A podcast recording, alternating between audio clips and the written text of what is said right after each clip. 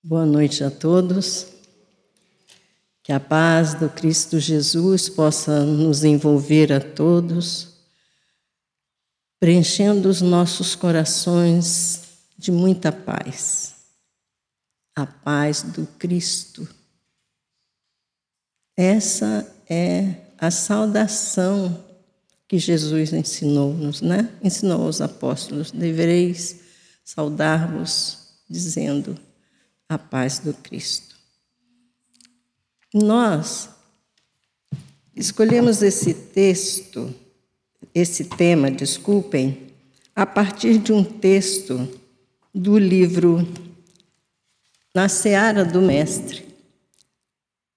Faz parte de uma coletânea do, do irmão Vinícius, que é editado pela FEB.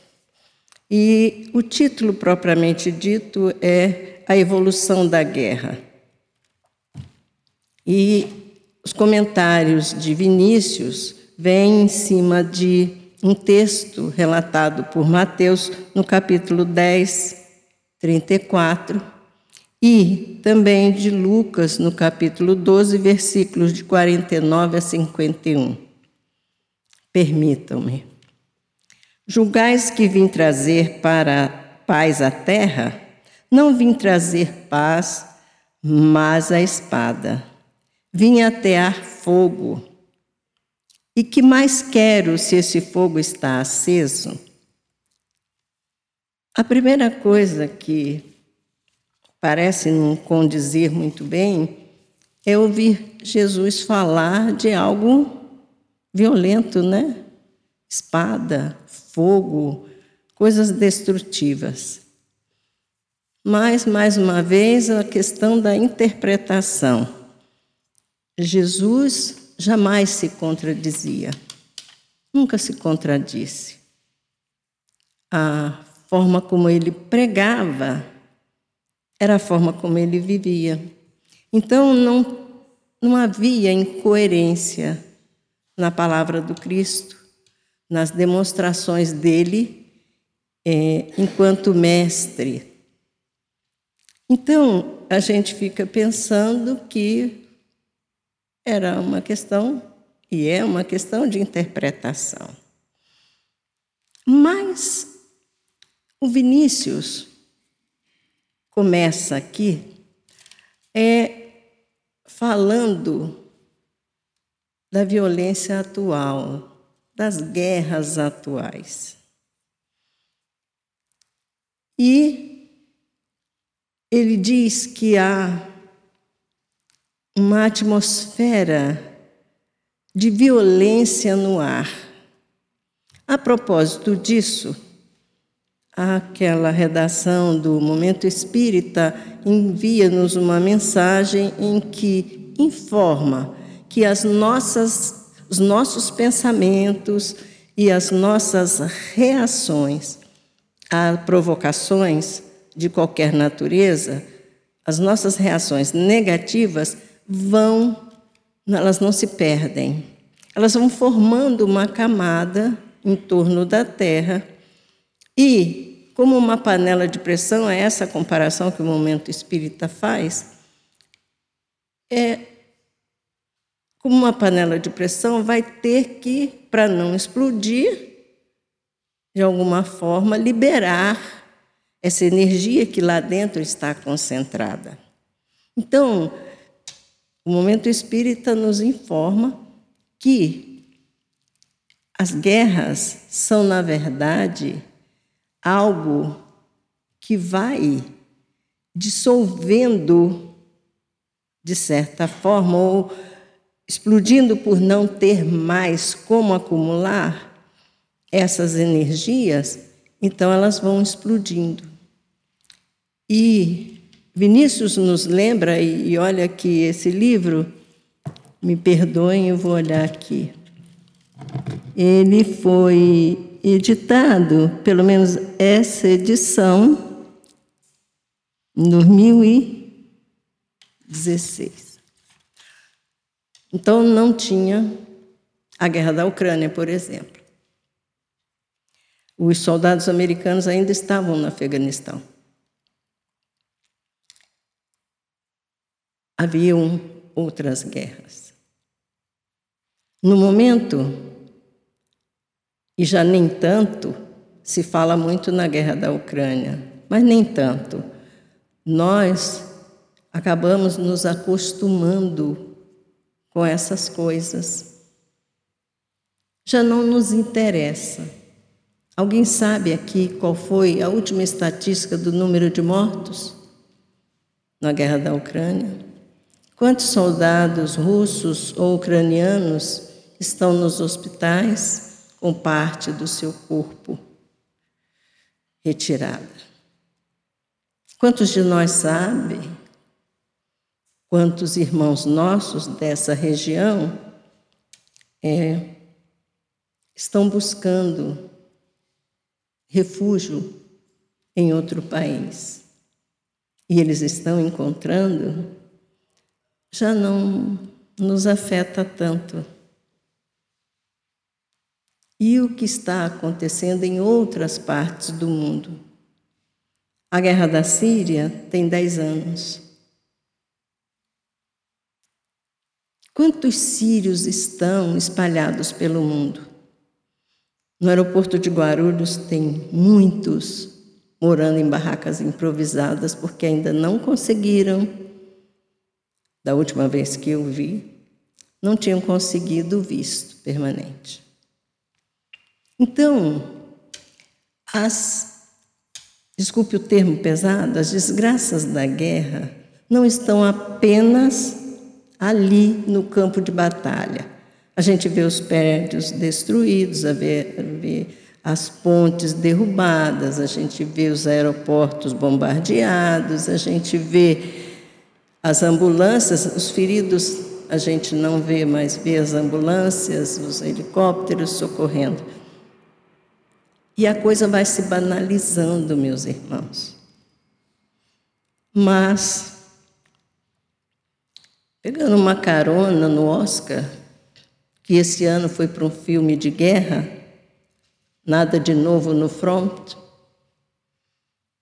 uma adaptação do livro de Eric Maria Remarque, um alemão, que relata de um outro ângulo as agruras da guerra. Eram artigos que ele publicava num periódico e que depois ele transformou em livro.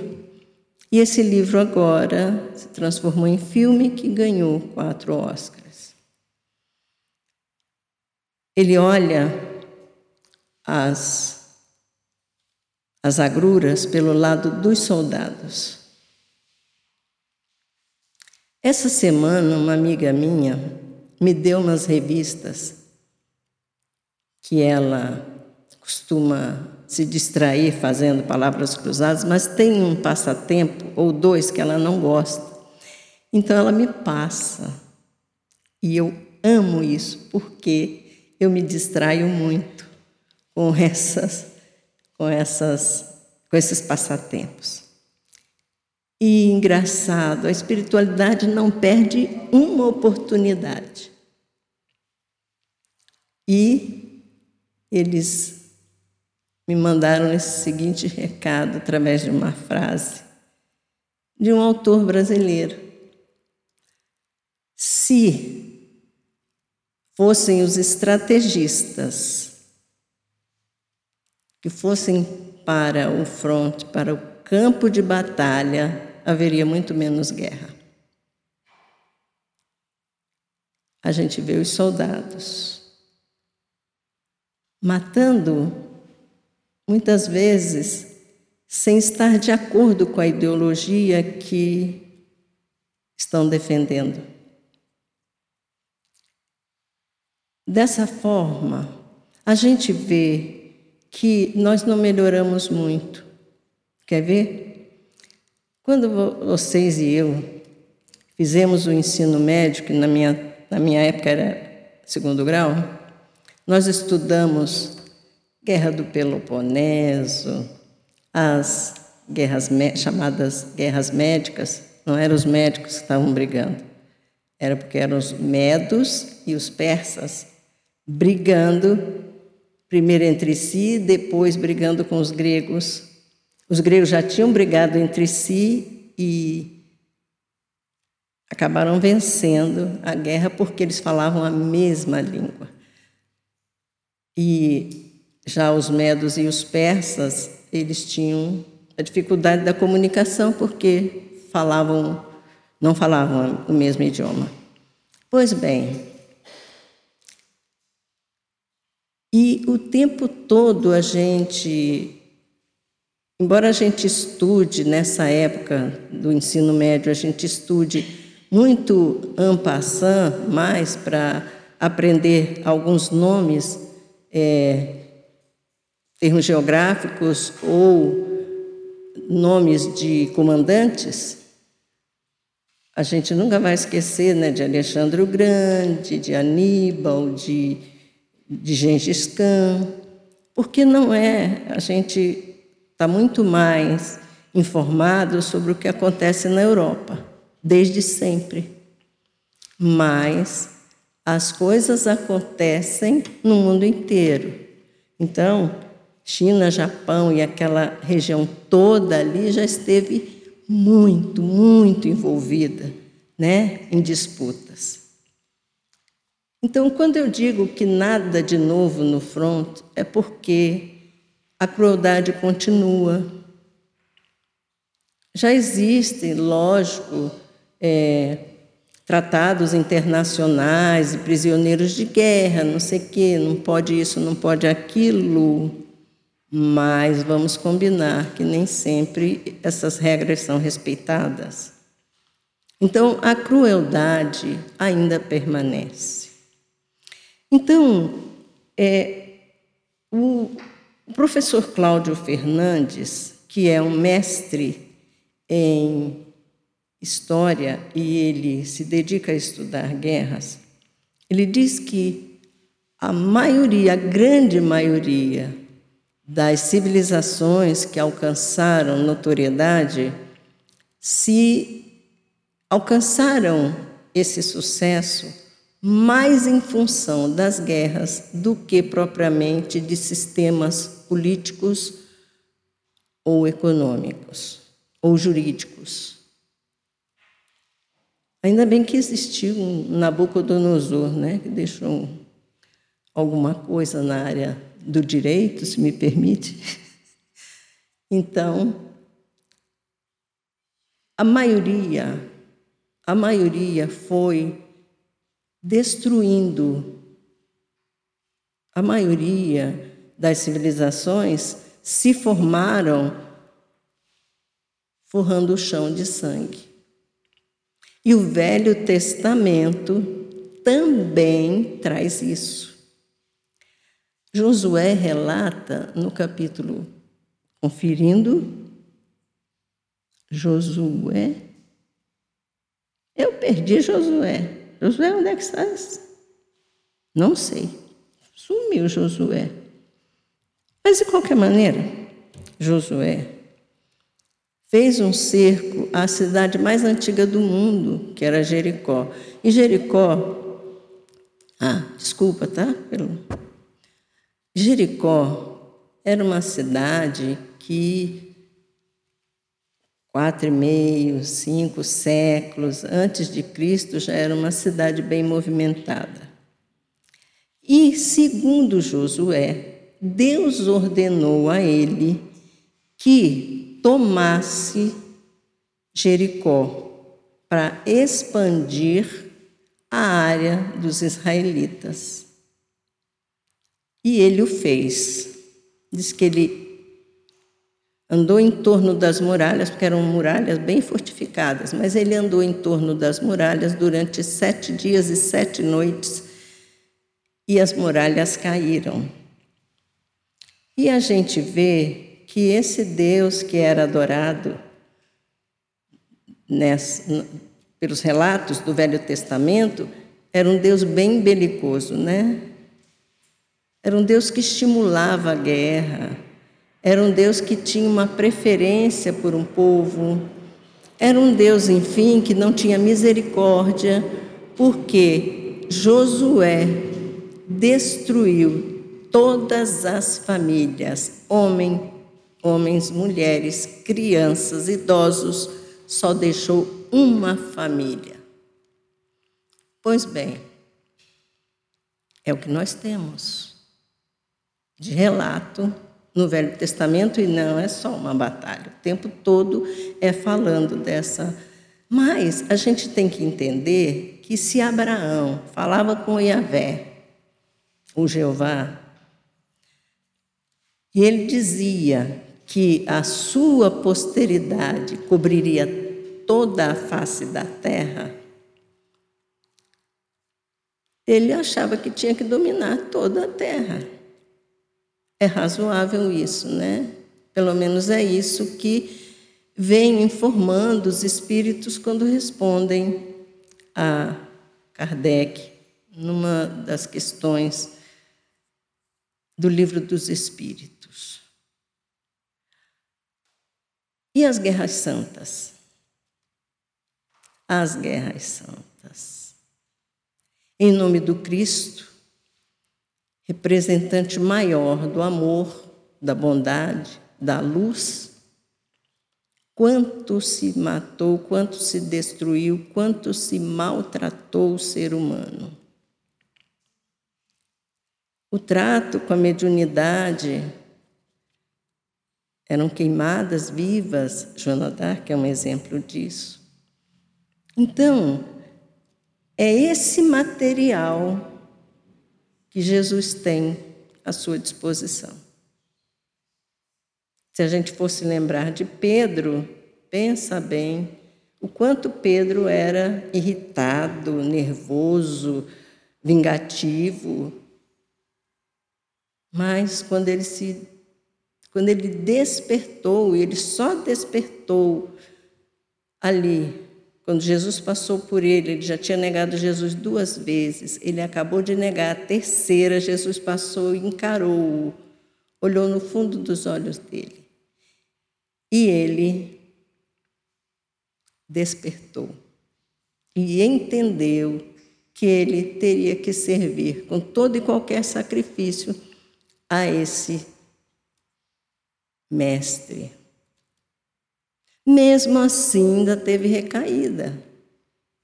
Conta-nos Haroldo Dutra Dias, é, mencionando o livro do Irmão X, que uma das histórias que o Irmão X conta, de que Pedro andava muito cansado. A casa do caminho não parava de chegar gente. Havia as dissensões dentro do grupo. Ele era o líder e ele estava cansado, cansado. E num dia muito especialmente em que a tarefa exigira muito dele, quando ele atendeu a última pessoa, ele respirou fundo e disse: Finalmente eu vou descansar. Trancou a porta e foi para os fundos onde ele ficava normalmente. Não levou muito tempo, um forasteiro batia a porta. Ele ficou calado. Segunda vez que bateu a porta. Aí ele disse: Já fechamos. Terceira vez que bateram a porta. Ele disse: Não temos mais, estamos lotados, não temos mais como atender ninguém. Vá embora. Mas o forasteiro era atrevido e continuou batendo. Aí ele resolveu ir lá, tirar satisfação e expulsar o homem. Quando o homem. E o homem adentrou. Aliás, Pedro se levantou, conta-nos Humberto de Campos, que Pedro se levantou porque escutou a porta rangendo, o homem havia entrado. E aí ele foi tirar satisfação quando ele se aproxima do homem, diz: O senhor não ouviu eu dizer que não tem como? E o homem disse assim: Eu sou um necessitado. Ele disse: Mas eu não posso, não quero, não vou lhe atender. Aí diz que o homem dá dois passos e uma réstia de luz iluminada pela lua bate no rosto do homem. Quem era? O próprio Jesus. Então, quem abraça a tarefa do Cristo precisa estar atento. Por quê? Porque é a todo momento a nossa colaboração. Mas, voltando à seara do Mestre aqui, o Vinícius nos diz então que há, nesse momento, uma exacerbação do egoísmo, da ambição, do desejo da hegemonia por parte de nações. E que isso está trazendo muita, muita energia negativa para o planeta. Agora, ele diz, ele vai falar dessa extensão das lutas. Então, as lutas não se concentram num ponto. Não. É no Congo, é na Europa, é a tensão entre a China e Taiwan. Enfim, muitas, muitas lutas por aí. Guerras declaradas mesmo assim, informa-nos o mestre Google que são dez guerras. Agora, conflitos, bem mais. Então, por que, que se torna banal? Porque são muitas e porque o excesso de informação acaba saturando. Como eu disse, a gente já não está se importando mais com Rússia e Ucrânia. Quando é que isso vai acabar? A gente achava que em dois meses, já fez um ano. Bom, além disso, há uma interação. Além da globalização, há uma interação. Que interação é essa? Entre o mundo material e o mundo espiritual. Há, pelas informações que nos chegam, Joana de Ângeles, o próprio Divaldo e outros, nos informam que a turma do mal está inconformada com a possibilidade da Terra mudar de patamar, de passar para mundo de regeneração, porque eles vão ter que formar outros grupos em outros lugares, começar do zero. Então, nos fala o nosso irmão Vinícius que essa, essa interação vai atingir principalmente as pessoas voltadas para a obra do Cristo. Porque elas são responsáveis pela mudança e, com as suas orações, de tentarem diminuir essa. Com as orações e com o comportamento, presume-se que essas pessoas colaborem com o bem que eles não têm interesse que prevaleça. Além disso, ele vai nos falar dessas dessa luta que envolve luz contra as trevas, liberdade contra a opressão. Vai falar de verdade versus hipocrisia, vai falar de justiça versus iniquidade, vai falar, enfim, de amor versus egoísmo. O materialismo, nós sabemos, está envolvendo demais as pessoas. Ter, ter, ter, ter, e à medida do ter não se esgota, né? Então as pessoas estão mais interessadas em ter do que ser. Isso é um prato cheio, porque a ambição faz com que o indivíduo possa é, escamotear um pouco aquelas lições que recebeu dos pais, dos filósofos, dos, dos mais velhos. E um deslizezinho aqui, um deslizezinho ali. E a coisa vai se formando. Sem falar que, individualmente, o materialismo está causando um fenômeno que é bastante preocupante, porque ele está fazendo com que as pessoas se endividem muito. E se endividando, elas percam a paz interior. Então, de um lado, o desejo de possuir, de outro lado, a impossibilidade, às vezes, de alcançar o bem que pretende. E as pessoas acabam, além de, como eu disse, cometer deslizes para poder alcançar esses bens, elas ainda perdem o sossego por se endividarem. Essa generalização de que nos fala o Vinícius, ela envolve nação contra nação. Dentro de uma mesma nação, povo contra povo. Lembra vocês alguma coisa isso? Faz sentido? Grupos contra grupos. Indivíduos contra indivíduos, às vezes na mesma casa. Soube hoje, agora, pouco antes de sair de casa, que uma pessoa foi recolhida num apartamento aqui na Octogonal, porque o corpo dela, o espírito já tinha deixado o corpo e essa pessoa, o corpo, o espírito já tinha ido e o corpo permaneceu. E os vizinhos chamaram as autoridades. E a pergunta que foi feita assim, imediatamente: esse senhor não tinha um filho? Tinha. E, não, eles não se falavam. Eles não se falavam.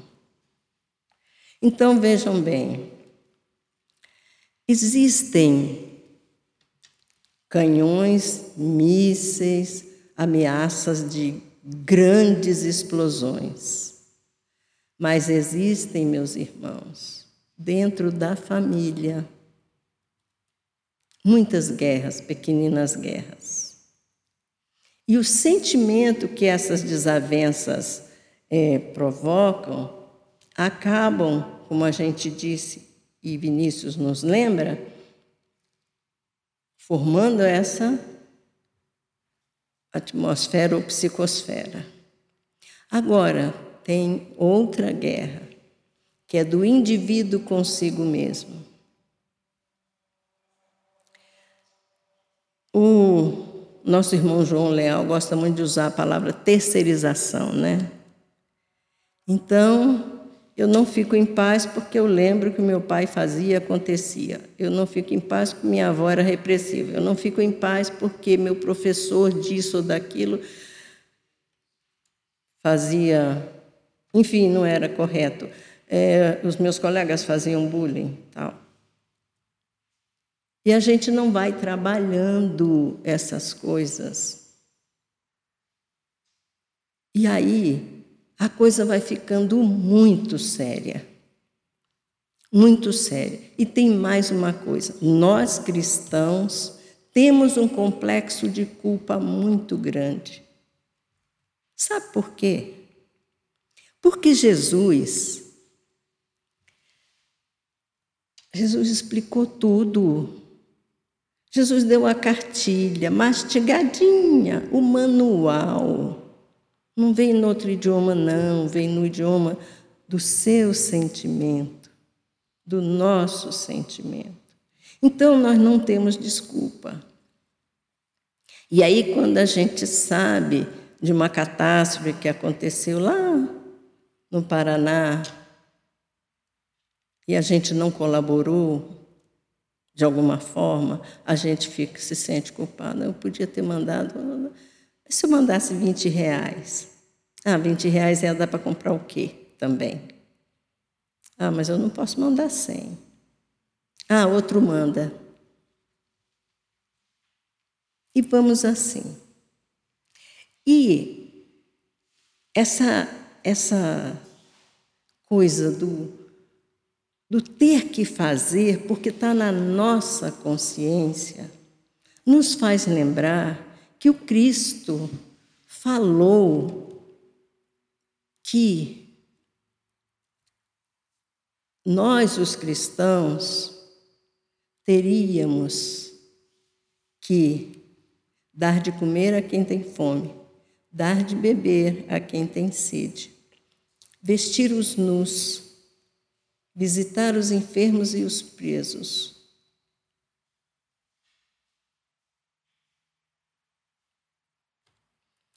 Quando a gente acha que doou uma cesta básica, a gente já acha que cumpriu a nossa tarefa. Infelizmente é assim. Não, eu não quero ativar a culpa de ninguém, não. Mas se a espiritualidade abrir ao acaso esse livro, diz: me mostra algo que eu tenha que falar para os meus irmãos. E foi essa a lição que veio. Então, quando Jesus for separar o joio do trigo, o que, que ele vai falar? Vinde a mim aqueles que me atenderam, porque eu tive fome e me deste de comer, tive sede e me deste de beber, eu estava forasteiro e me abrigaste. Gente, se a gente olhar atravessado por um irmão nosso que chegou de um país onde está tudo destruído e a gente pensar, vai ocupar a vaga de um brasileiro. Estamos errando. O Brasil é enorme e tem o formato de um coração. Não dá para dizer para o estrangeiro, não venha. Até porque cada um aqui, se olhar o seu sobrenome, vai ter que ter o, o, o ancestral está lá, bem longe. Nasceu muito longe e alguém veio para cá. E ainda bem que foi aceito. Bem, mas como é que fica? Ah, eu queria dar um aviso. Se alguém quiser se aprofundar um pouquinho sobre a questão das guerras, como é que a espiritualidade trata a questão das guerras, eu sugiro que veja as questões de 541 a 547 do Livro dos Espíritos. Tá? Tem muitas explicações ali. Bom, mas o que, que o Espiritismo tem a ver com guerras? O que, que o Espiritismo tem a ver com paz? Eu sempre gosto de fazer esse fecho, porque nós somos espíritas, ou tentamos ser. Então, até onde o Espiritismo me ajuda a ajudar na paz ou a buscar a minha paz? Bem, primeiro, entender Conhecereis a verdade, a verdade vos libertará, disse o Cristo. Então, se eu sei que é um período de transição, se eu acredito nisso e que eu já vivi outros períodos e que talvez eu tenha até lutado numa guerra, posso ter sido um soldado, Posso ter sido um sargento bruto, posso ter sido um general idiota, que botou toda uma batalha a perder, não sei. Mas, se nós estamos vivendo aqui e agora, faz sentido a gente pensar a respeito. Por quê? Porque eu estou vivendo nesse momento. Eu nasci nove dias depois do final da Segunda Guerra. Velha não, hein? Só aquele tanto. Mas podia ter, posso ter vivido durante a Primeira Guerra. Então, como a doutrina espírita é de esperança e de consolação, ela nos consola na medida em que nos esclarece. Esse é um momento de transição e que vai passar.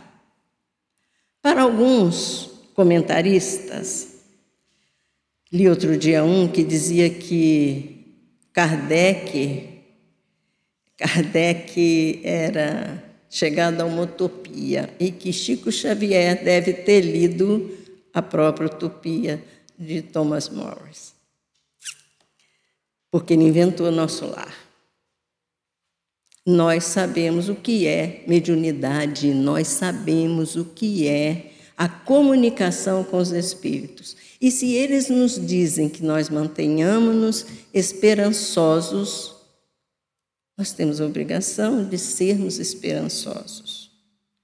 Além disso, entender que tudo isso que está acontecendo é uma, uma ação do Cristo com os seus auxiliares diretos no sentido de purificação.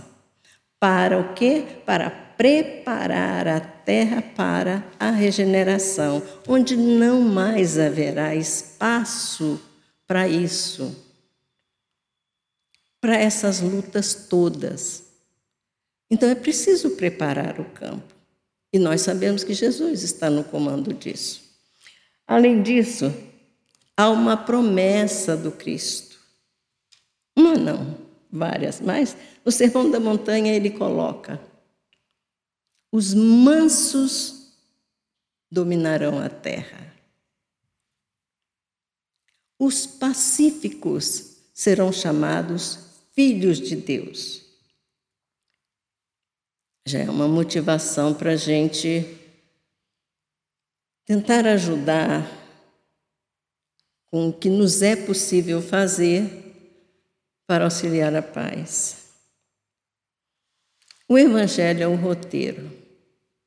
Jesus está no comando dessa batalha.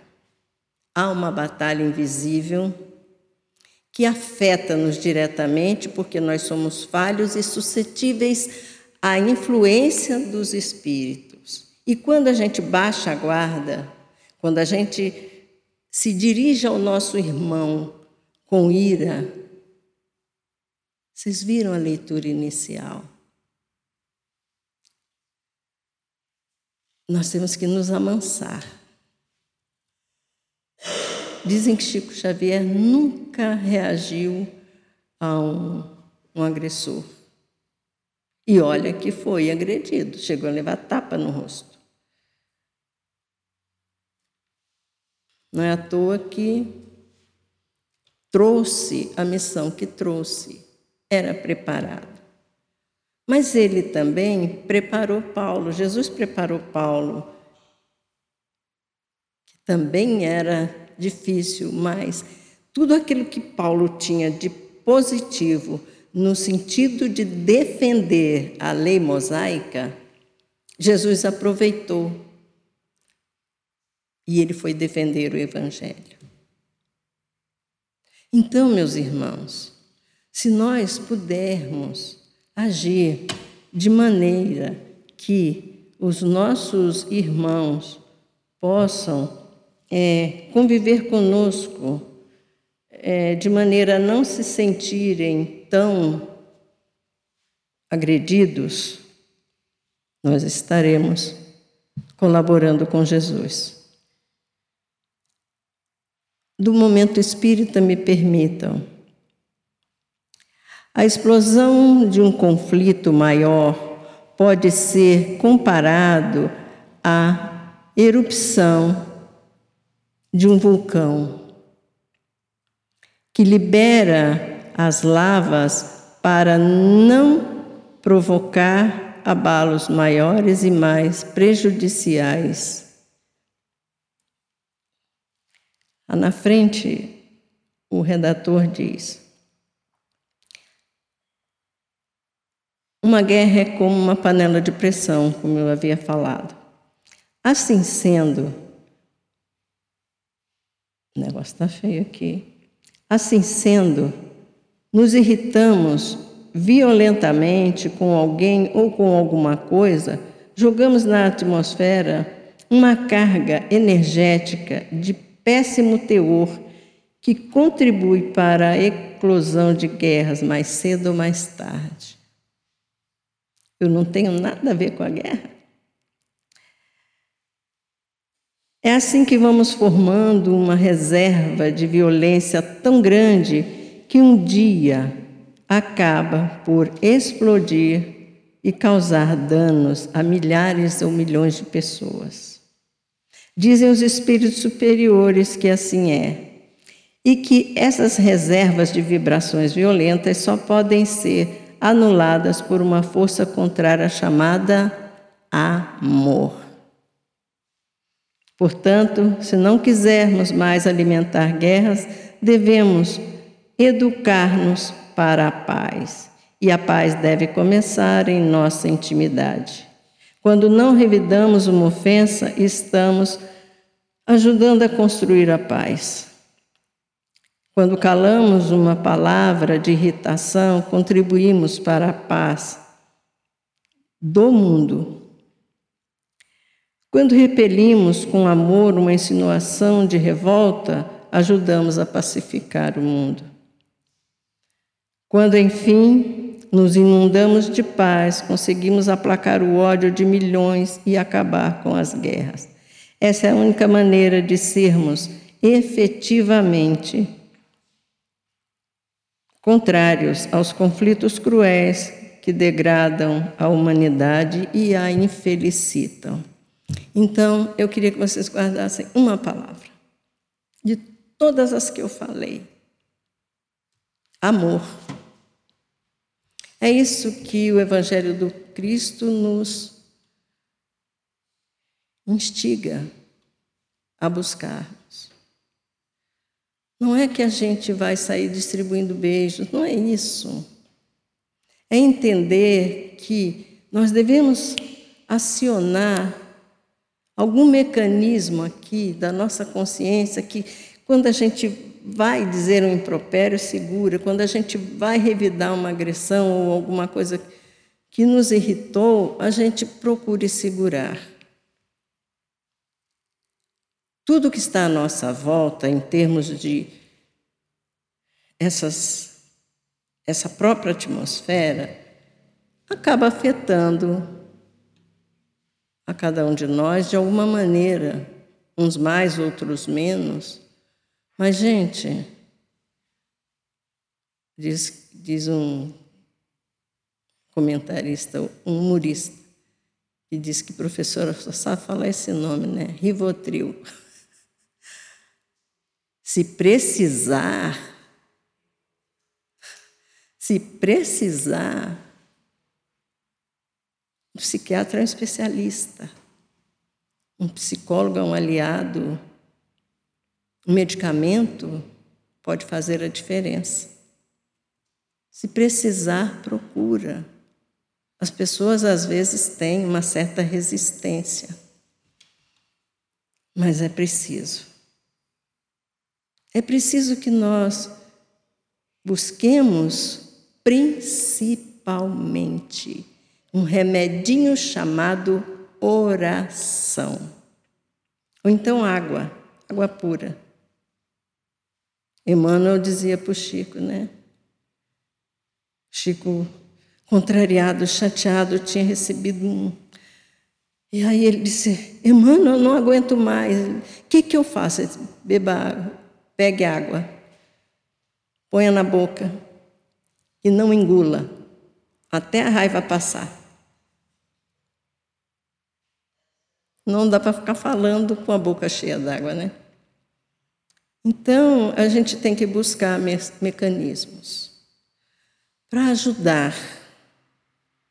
Por quê? Porque o Cristo espera de nós. Ele não está esperando pelos santos. Os santos estão lá do outro lado.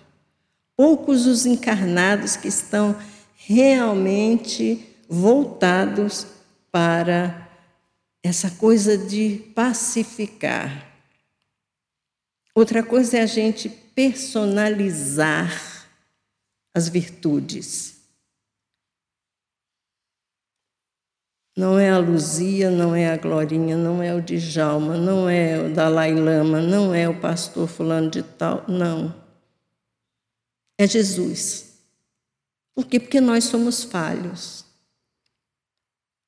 Nós somos falhos. Uma vez uma irmã aqui, para encerrar, uma irmã aqui muito querida, nós gostávamos de sair juntas e tínhamos ido assistir uma peça. E quando eu fui colocar o carro na vaga, uma senhora veio, uma jovem, veio e entrou com tudo na vaga. Eu fiquei com cara de nós todos fora minha. Aí eu soltei um. Ela fez assim. Ficou um tempo me olhando. Gente, eu fiquei depois um tempão procurando minha cara lá no chão do carro. Porque ela não me achava capaz dessas coisas. E eu a decepcionei. Eu ia andar um pouco mais, talvez uns 30 passos, achando outra vaga mais adiante. Mas aquela vaga era minha. Agora não faço mais essas coisas, não. Quer, fica. Eu nem estou dirigindo. Carteira venceu. Na pandemia eu não renovei ainda. Então, meus irmãos, vamos guardar essa palavra, amor. E amor é sinônimo de tolerância. Amor é sinônimo de perdão. Amor é sinônimo de busca de uma convivência pacífica. Eu duvido que alguém diga que não ama profundamente o seu filho, a sua filha. Mas tem dia que eles tiram do sério. Aí você vai jogar toda uma carga negativa em cima dessa pessoa que você ama tanto e para o universo, por causa de uma contrariedade, pensemos nisso, meus irmãos. E eu quero agradecer pela atenção mais uma vez dos meus companheiros aqui, aos irmãos que estão chegando agora nessa casa. Permaneçam, vale a pena. Falo de cadeira. E desejo que o fim de semana de vocês seja maravilhoso, que tenham um feriado bem proveitoso e que a gente possa se encontrar mais vezes, se Deus o permitir. Muita paz, muito amor.